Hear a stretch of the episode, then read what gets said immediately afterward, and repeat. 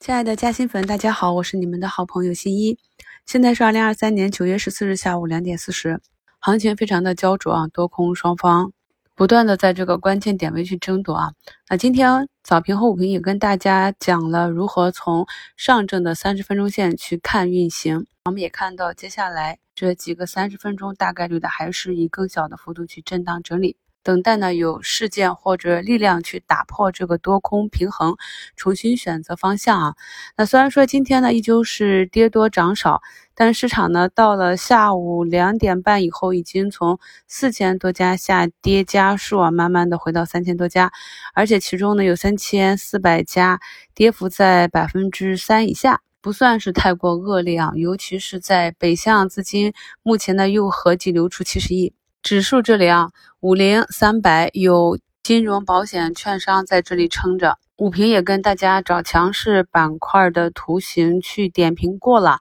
那么图三的平煤股份呢，到下午一开盘，股价迅速出水啊，直接从三个多点啊拉到了接近涨停附近。同样还有美人井净控煤业啊，也是下午以一个放量的涨停突破年线啊，目前是在破板努力的回风中。板块中的陕西黑猫、山西焦煤都走出了差不多的形态啊，而中小盘呢，就是以华为为主题分散的个股上涨，去全面的托起了指数。所以虽然啊。跌多涨少，但是指数这里目前还是一个运线。今天目前是一个小红十字包裹在昨天的这一个阴线之中，依旧是符合收敛型震荡整理的图形。盘中啊，这个苏大维格。在互动平台上称，公司光刻机已实现向国内龙头芯片企业的销售，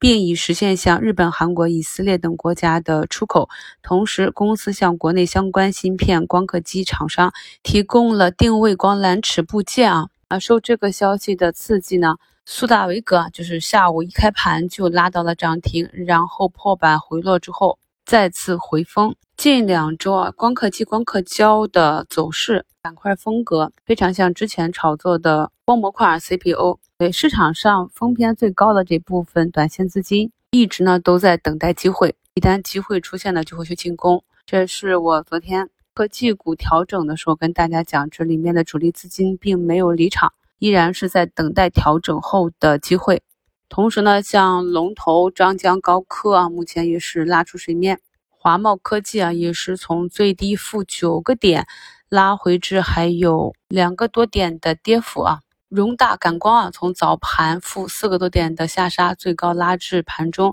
七个点的涨幅，从日线图形上也是回踩十均。所以在现有的行情中，特别是最近两三周啊，我几乎天天都在提的就是短线技术应对啊。给大家看到了市场上的资金主要是在有一定的成交量、有一定的热点，然后在这个矩阵过程中去寻找低吸恐慌盘的机会，并且要在大涨日快进快出，逃过量化资金的追杀，操作的难度还是比较大啊。相对于这一题材。底部慢慢起来的煤炭啊，包括今天这个黄金板块也是有异动，图形上来看可能更好把握。再就是在下午情绪回暖之后呢，慢慢的周一领涨的医药板块，在经过了三天的调整之后，目前呢板块中的很多个股呢也是慢慢翻红啊。我看评论区有朋友复盘看到类似的图形，就是从底部起来一根放量的大阳线之后，股价呢在之后的几个交易日里面。选择了横盘震荡整理，等待均线上来的这种方式，这种呢属于强势调整，就是可以等到均线上来之后，股价再次选择方向，再决定去留。特别是啊，在市场跌多涨少的行情中，能够在大涨日保持在一个短期相对高位横盘震荡，也是说明了多方力量。市场短期的走势呢，通常是靠情绪把控的。在市场情绪癫狂的时候啊，比如说像创业板在二零二一年下半年就走出了多重顶背离，那么当下呢是一个筑底寻底的阶段，所以短时期啊业绩向好、成长性的这些逻辑，可能它的效果呢比不上看图跟随资金短期的效果好，所以大家呢理解这个市场现在处于一个什么样的状态。以及你持有的和关注的个股，它目前的涨跌呢，可能并不是由于它的业绩不好或者公司的质地不好，只是因为它还不是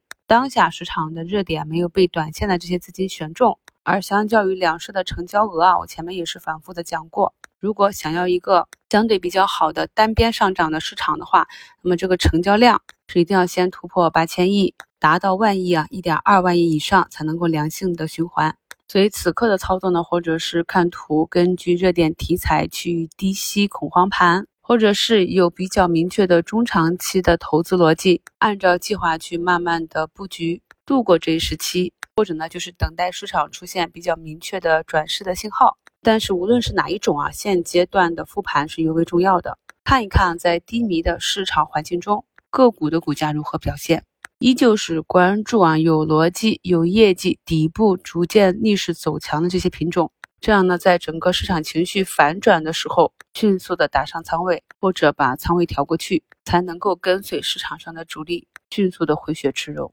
朋友们可以按照我们今天节目中讲的方法，再去看一下上证指数啊三十分钟图，持续的跟踪，等待市场选择方向。感谢收听，我们明天早评见。